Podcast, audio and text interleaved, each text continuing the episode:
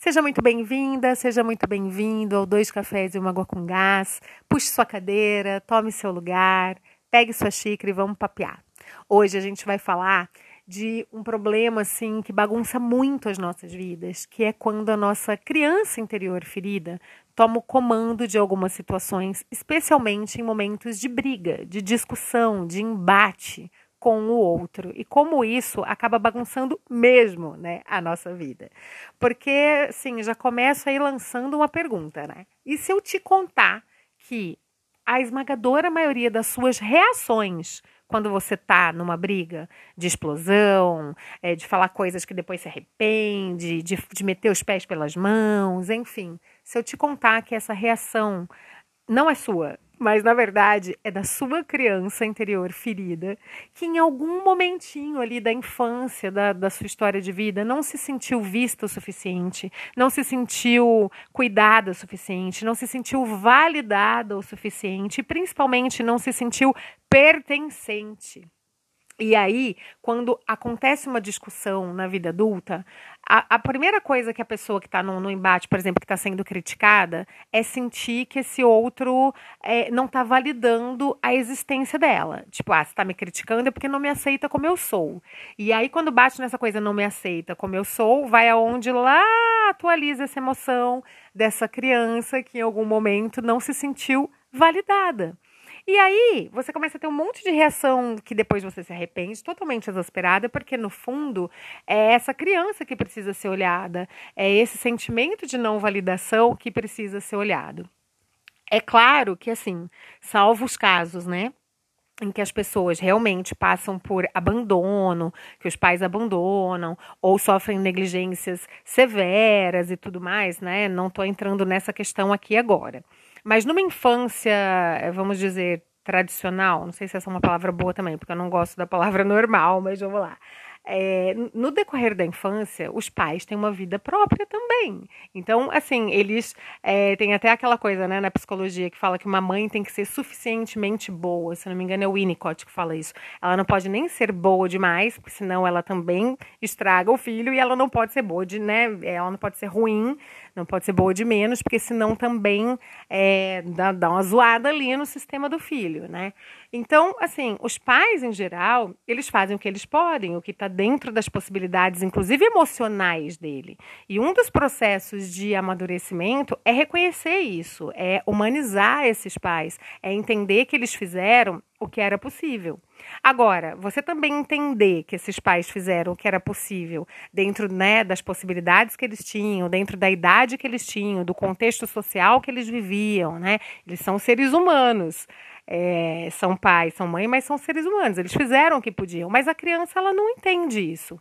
E muitas vezes, para piorar ainda o bagulho todo, os pais também sofreram é, algumas negligências, sofreram sentimentos de não validação e, e acabam passando isso para outra geração por, por total falta de contato com esse tipo de emoção. É aquela, aquela velha coisa, ele, as pessoas elas repetem o modelo que elas receberam, né? Então, é, às vezes é, é, pode ter um sentimento aí de não validação que atravessa gerações, que está vindo de mãe para filha, para avó, de pai para filho, para avô, para neto, enfim.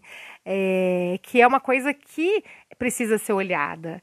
É claro que a gente pode fazer isso num mergulho pessoal, através de leituras, através de, de observação, mas quando a gente está muito reativo demais, quando tudo que o outro está falando está virando assim, uma bomba atômica na nossa vida, ou quando a gente está com puta sentimento de perseguição, é, ou quando qualquer coisa que o outro fala a gente entende como crítica, e quando essa crítica vem, é, a gente se sente assim, tem uma dimensão muito grande a palavra do outro. Assim, a crítica, ela não é só tipo, ah, sei lá, vamos pegar uma coisa boba, vai.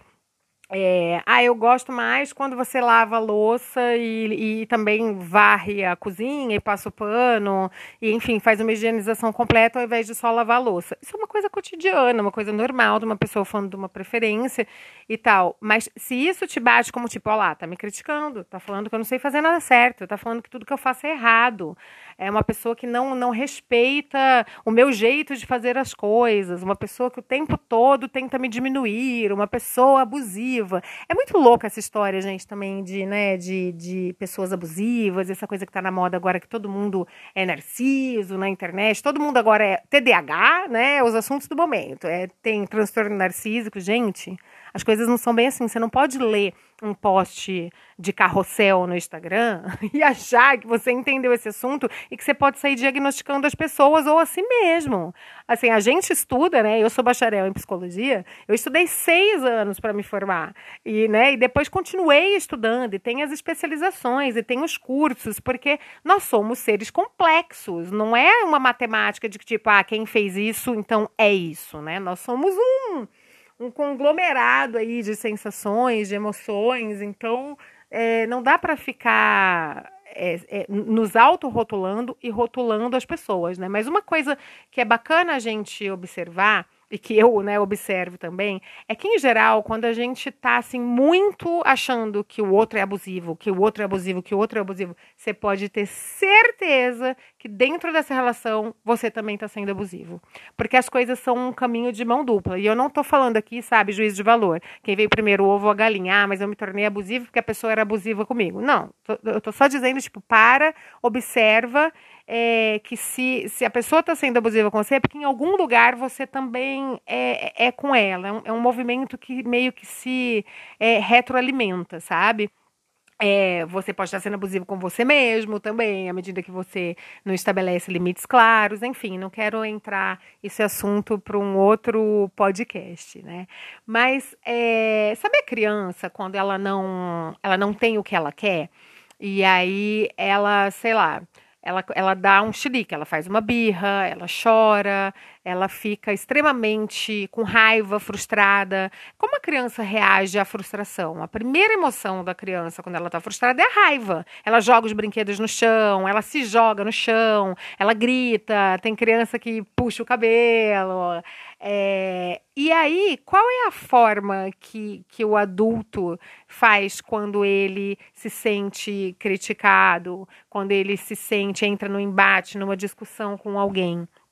Ele, ele reproduz essa birra, mas através também de agressão verbal, através de reações que depois ele vai se arrepender, porque ele né, perde o controle.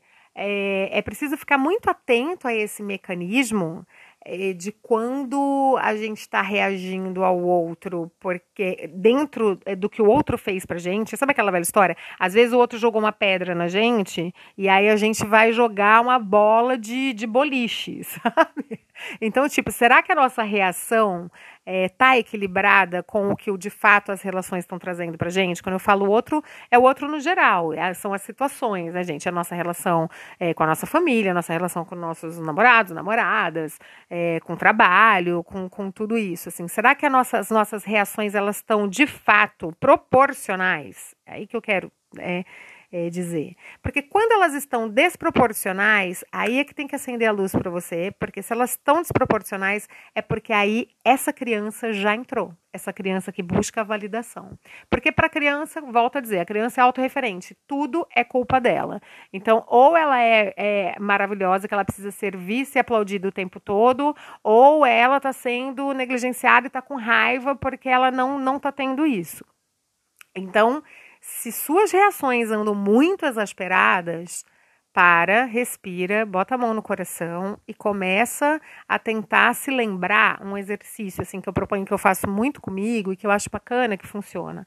Para ali, põe a mão no coração é, e, e a primeira coisa fala, né? Tipo, ok, o que essa pessoa fez foi uma coisa muito chata, isso é uma coisa que me irrita, eu não gosto disso mas assim, eu preciso é, responder agora ou eu posso esperar eu me acalmar um pouco, né? É, que tipo de emoção, além da raiva que eu tô dessa pessoa, tem, tem, tem de pano de fundo aqui, né? Por que, que esse assunto que ela tá falando tá me incomodando tanto? Então vai fazendo uma espécie de escavação, sabe? Para ir reconhecendo quando é você de fato que está reagindo ou quando é só uma criança que não se sentiu validada que está querendo ser validada. Porque, gente, quando a gente recebe crítica ou quando alguém briga com a gente por algum motivo, a gente entra numa discussão, a gente sente sim que a gente não está é, sendo ouvido pelo outro, em primeiro lugar, que a gente não está sendo visto pelo outro, que o outro só está olhando o lado dele e não está vendo as nossas necessidades.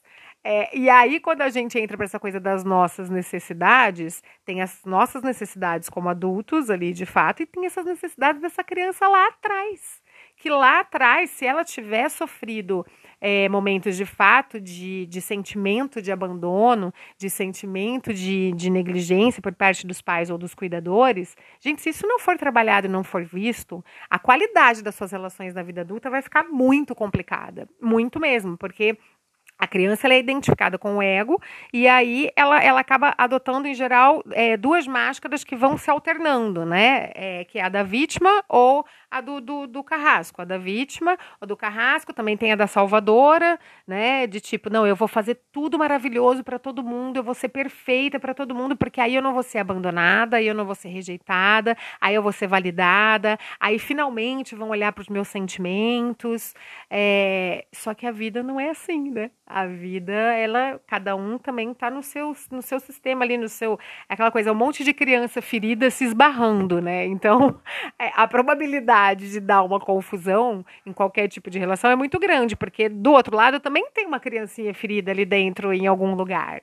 Né? Então, é, eu acho assim, meu convite hoje para esse dois cafés e uma água com gás é que a gente assim é, observe quando as nossas reações estão desproporcionais ao que é feito, sabe? É, para que a gente consiga se comunicar com mais clareza. Porque, ah, tudo bem, Mônica, para que fazer isso? Para que a gente consiga se comunicar com mais clareza. Porque se a gente parte para o embate, tal qual a criança que se joga no chão quando está com raiva e está frustrada, o outro de fato não vai ouvir a gente. E aí você só vai retroalimentar um sentimento de não validação, assim, de você ali com você mesmo. É a coisa da má fé, sabe? Porque é, é como tipo, lá, tá vendo? Eu realmente não valho nada, ninguém me ouve mesmo, ninguém me ama, ninguém me entende. Você fica nesse lugar que é um lugar da vítima. E porque não adianta, ninguém, tipo, uma criança berrando, ninguém quer ficar nem perto, é uma coisa cansativa, irritante. Então, é, um, um dos motivos que a gente né, deve, deve se propor a esse exercício, esse exercício do olhar, é para que a gente consiga comunicar melhor é, as nossas necessidades, os nossos limites, para que a gente possa é, entrar né, no, no, ouvido do outro sem essa barreira de que o outro é tipo, ai não, começou a gritaria, ai, começou a birra, começou a, sabe? É, acho importante por esse lado. E a outra coisa que eu queria trazer nessa história, né, da, da gente fazer, detectar essas questões da criança ferida, eu acho que talvez isso seja o mais importante do que eu queria estar tá papeando hoje aqui com vocês, é que, ok, é muito legal a gente fazer esse tipo de exercício, quando a gente faz esse tipo de mergulho e de resgate da nossa história pessoal e de tentar é, ali lembrar quais foram as primeiras vezes que a gente se sentiu vulnerável e não validado é, e como isso se atualiza na vida adulta hoje, isso é importante, isso enriquece ali as nossas relações, porque como eu disse, né, isso acaba tornando a qualidade da nossa comunicação melhor. Porém, gente, a gente tem que sempre lembrar que é, esse movimento quem está fazendo é a gente, número um.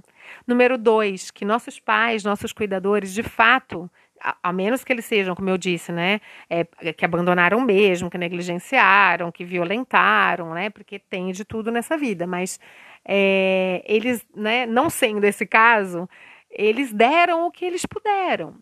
Então, é muito complicado algumas pessoas que entram nesse processo de mergulho de autoconhecimento ou que vão fazer terapia e acabam resgatando histórias dolorosas da infância, que depois resolvem vomitar isso em cima dos pais assim, os pais que já estão mais velhos, que já estão cheios de problemas e que assim, e os pais ficam extremamente assustados, gente, porque em geral os nossos pais, eles vêm de uma outra geração que para eles, por exemplo, terapia é besteira, tipo, como assim você vai pagar para alguém ficar te ouvindo? Eles acham isso é, é, um absurdo, né? Salvo raras exceções, claro, sempre existem as exceções, mas é, essa coisa de da gente é, é, pensar a nossa história pessoal, da gente fazer mergulhos de autoconhecimento, é uma uma coisa relativamente nova, vamos colocar assim, e que é muito enfronhada aí na nossa geração e nas gerações mais novas, inclusive, até porque tá todo mundo bugado e quem tem um, mínimo de juízo tá buscando ajuda, né? Então, assim, é, tem que entender que isso não é uma linguagem, muito tem se falado também agora na internet, né? Na internet, ai, das linguagens do amor e tal. É, esse mergulho de autoconhecimento, de busca terapêutica, é, de contato com criança interna, de é, não faz parte da linguagem, quer chamar de linguagem do amor, ok, do, dos nossos pais. Então, essa é a primeira coisa. Então, é, eu, eu acho que é muito complicado, sei lá, uma pessoa que sai de uma sessão porque é, relembrou algumas coisas e retomou algumas coisas, ou é, que sentiu ali, né? É importante também você é, reviver algumas raivas até para curá-las, né? Mas revivê-las num setting terapêutico, com orientação, com, né? Não sair fazendo a coisa anarquicamente. E assim, depois, sei lá, chegar em casa e querer matar, né? Tipo, ah! Tá totalmente agressivo com pai e mãe, porque, tipo, não, por quê? A minha mãe tinha que ter me defendido, porque meu pai tinha que ter feito isso e assado, ele não fez. Hoje eu sou assim. Pior ainda, né? Pior ainda é os que vão pra terapia para daí arrumar uma justificativa ali pros seus problemas, né? Não, porque eu sou assim, porque na infância me fizeram isso, isso, isso, isso. Gente, em primeiro lugar, né? A gente não é nada, a gente está o tempo todo. Vamos já partir daí. Segundo lugar, que assim, ok, todas essas informações que a gente recebeu dos pais, dos irmãos, da escola, da, da, família, dos amiguinhos, foram nos constituindo através de um processo dialético, no qual a gente também ia constituindo essas pessoas, né? Ok, assim, mas não existe ali uma causa e efeito, sabe? É, de tipo, ah, eu sou assim por causa disso. Eu, particularmente, não acredito em causa e efeito. Eu acredito que a gente acaba, sim, cristalizando algumas crenças sobre nós, sobre a sociedade, sobre o outro, e que é, na vida adulta a gente tem um trabalho ali de rever essas crenças e de mudar o nosso olhar, de mudar nosso paradigma, de ir. É, né, reconstruindo a nossa história. Tem até a famosa frase aí do Sartre que eu adoro, que ilustra bem isso, que é, né, o importante não é o que fizeram de nós, mas o que fazemos do que fizeram de nós. Então, assim, é, eu me lembro que a primeira vez que eu entrei num processo terapêutico, eu era muito né, inexperiente, muito menina, estava na faculdade de psicologia, primeiro ano da faculdade de psicologia, aquela coisa, né? Ah, estou fazendo faculdade de psicologia, tenho que fazer terapia, então vamos lá e tal. É, e aí, claro, comecei a cavar, cavar, cavar e cheguei numas recordações que me foram indigestas. E um belo dia eu chego em casa, né? Eu me lembro disso certinho. E cheguei pro meu pai e falei: pai, a gente pode conversar? Eu queria ter, um, ter uma conversa com você. Senta aqui. e aí, meu pai sentou e tal. Eu falei: olha, por causa disso, disso, disso. Gente, e eu não sei nem. Assim, ele ficou ali ouvindo pacientemente. Eu acabei fazendo outra sessão, né? Porque eu fiquei uns 40 minutos falando e ele quieto ouvindo. E quando terminou, assim, imagina ele cair essa, né, tipo uma bomba na cabeça dele de um, de um monte. Ah, é importante dialogar, às vezes levar para os pais alguns incômodos tal. Sim, é importante se você tem essa abertura na relação, se você está com clareza do que você quer falar, se você consegue ter uma fala que vai construir algo e não destruir, implodir mais uma relação, percebe? Né? Tudo tem ali uns dois lados. Daí eu me lembro que ele pegou e falou para mim, ele falou, minha filha. Ele falou, eu, eu, né, ele falou, eu lamento algumas coisas, tal. A gente conversou sobre alguns pontos e tal. E aí depois ele pegou e falou, é, só lembra uma coisa, tá? Quem tá em processo terapêutico é você, né? Não eu, porque gente, você já pensou que inferno seria se toda sessão eu chegasse e chamasse, tipo, não senta aqui agora, vamos, vem me explicar o que que foi aquele dia ali e tal. Não tem como, não tem como. Assim, você vai se desgastar, você vai desgastar seus pais, você vai desgastar a sua relação com eles. Então, assim, é aquela velha história de entender que eles são seres humanos, de que eles erraram num monte de coisa. Nossa, erraram, viu? Ô, geração para errar com os filhos! Mas, assim, é, ninguém erra querendo errar, gente, ainda mais com filho. É, as coisas, elas, elas às vezes né, acontecem de um jeito que nem eles queriam, mas as coisas vão acontecendo. E é aquela velha história, né? Tipo, já passou, não tem como voltar atrás, tem o daqui para frente. Assim, então, é, humanizar esses pais é bacana, entender que eles fizeram o que eles puderam, né? É bacana. e também perdoar a sua própria história, perdoar a história ali com eles, e, e, e se isso é difícil de fazer, ir trabalhando isso internamente, através de mergulhos de autoconhecimento, através de terapia, que eu acredito bastante que a terapia né, tem um papel importante nisso, mas a gente sabe que também tem as terapias integrativas, que fazem limpezas de crenças do sistema, como o próprio Theta Healing, que é uma abordagem que eu gosto muito, a constelação familiar, são coisas que eu já fiz é, e que gosto muito, eu acho que elas super agregam, mas eu continuo acreditando que o processo terapêutico onde você vai, é, como dizia o Freud, né, limpando a chaminé ali toda semana, eu acredito que ele é mais costuma ser mais efetivo e se casado com essas coisas todas, então maravilha, né? A gente dá, dá um plus aí é, no processo. Então, assim, tenhamos cuidado com a nossa comunicação. É engraçado que agora, né, aqui a gente se encaminhando para o fim do nosso bate-papo, eu estava pensando que eu estava chamando de. pensando em chamar esse podcast de Criança Interior Ferida. E bem, na verdade, eu acho que o que eu queria falar hoje, o que eu acabei falando, é da gente praticar a comunicação não violenta. E para a gente praticar essa comunicação não violenta, tanto com o outro para com a gente mesmo, porque a gente se autoagride muito, né, gente? Muito. Assim, é... tem até outro dia eu postei um negocinho no Instagram que falava assim, né? Você não fala para suas amigas as coisas que você fala para você. E aí eram as meninas do Sex and the City na foto e umas frases assim, tipo, não vai dar certo porque você só faz merda. Sabe assim, umas aquelas aquela voz super crítica, assim, que a gente de fato jamais falaria para uma amiga que a gente ama e a gente fala pra gente o tempo todo, né? Então, é, da gente olhar para essa comunicação violenta que a gente tem tanto pro outro quando a gente entra em algum embate, em alguma uma briga, quanto para a gente mesmo, sabe? E entender que por trás de toda fala violenta, tanto é, para o outro quanto para a gente mesmo, esconde ali é, uma criança que não se sentiu validada, que não se sentiu pertencente e que, e que busca o, o seu lugar de, é, de pertencimento, de tipo, eu sou esta pessoa e eu, né, é, é, eu quero ser amada pelo que sou. É, não quero ser. Porque, cara, a gente pensa uma coisa, assim, a infância tem uns lados que ela é um, um pesadelo, né? Porque é, educar, assim, educar entre aspas, né? Mas você moldar um ser humaninho, a gente fica o tempo todo é, ouvindo que tudo que a gente quer fazer durante um período, né? De que tudo que de repente é natural pra gente, tá errado. Sabe assim, de tipo, fecha a boca para comer, fecha a perna para sentar. É, gente, sei lá, assim, é, é, um negócio muito doido, é muito é, opressor esse sistema de hum, você ensinar uma, uma criança a, a, as etiquetas vai, sociais. É, então, é, é, isso naturalmente, percebe? Mesmo que, nossa, tenham sido pais super presentes e tal, o simples fato de ter ficado o tempo todo, sabe, tipo, faz isso, faz isso, não, não é assim, faz assim agora.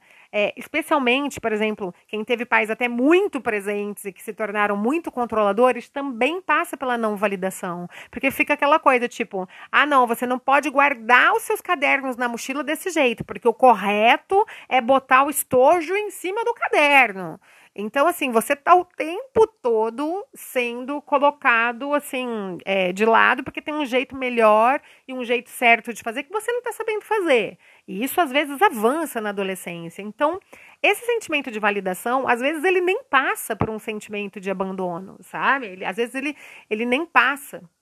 Então, enfim, são questões amplas, é difícil falar né, sobre essas questões é, num, num, espaço de tempo relativamente curto, né? Se bem que eu falo para chuchu aqui, né? É, mas eu acho que deu para entender mais ou menos aí, né? O que, que eu quis hoje propor para a gente conversar. Então é isso, ó, vamos observar a nossa fala, é, a nossa comunicação com a gente mesmo e com o outro e olhar as nossas reações, se elas estão ali muito diferentes é, do que a gente recebeu. E, e tentar trabalhar com isso, tentar ver esses sentimentos com carinho, se acolher, se perdoar. É, e também perdoar o outro, sabe? Porque senão a vida fica muito dura, gente. Fica aquela coisa, a pessoa fica o tempo todo se sentindo desmerecida, né? Quem é que consegue realizar alguma coisa na vida se sentindo desmerecido, gente? Não consegue. Só que não é o outro que vai dar essa validação pra gente. Não adianta. Não vai ser o pai, a mãe, não vai ser o parceiro, não vai ser o trabalho que a gente está fazendo. É, a gente tem que se dar essa validação. Não adianta. A gente tem que pegar essa criança uma hora, olhar e falar: eu tô aqui para você agora. O que você não teve, eu vou te dar eu acredito em você, eu confio em você, vai dar tudo certo, sabe? Tipo, se a gente não se der essa validação, a gente vai meio que viver um, um caos emocional sempre e gerar sempre outros caos emocionais nas nossas relações, né? Mas então é isso. Esse foi o Dois Cafés e uma Água com Gás de hoje. Espero que você tenha gostado. Se fez sentido para você, encaminhe para um amigo, para uma amiga. Convida as pessoas para vir tomar café, café aqui com a gente de vez em quando. E um beijo, obrigado por ter ficado aqui até agora e até a próxima.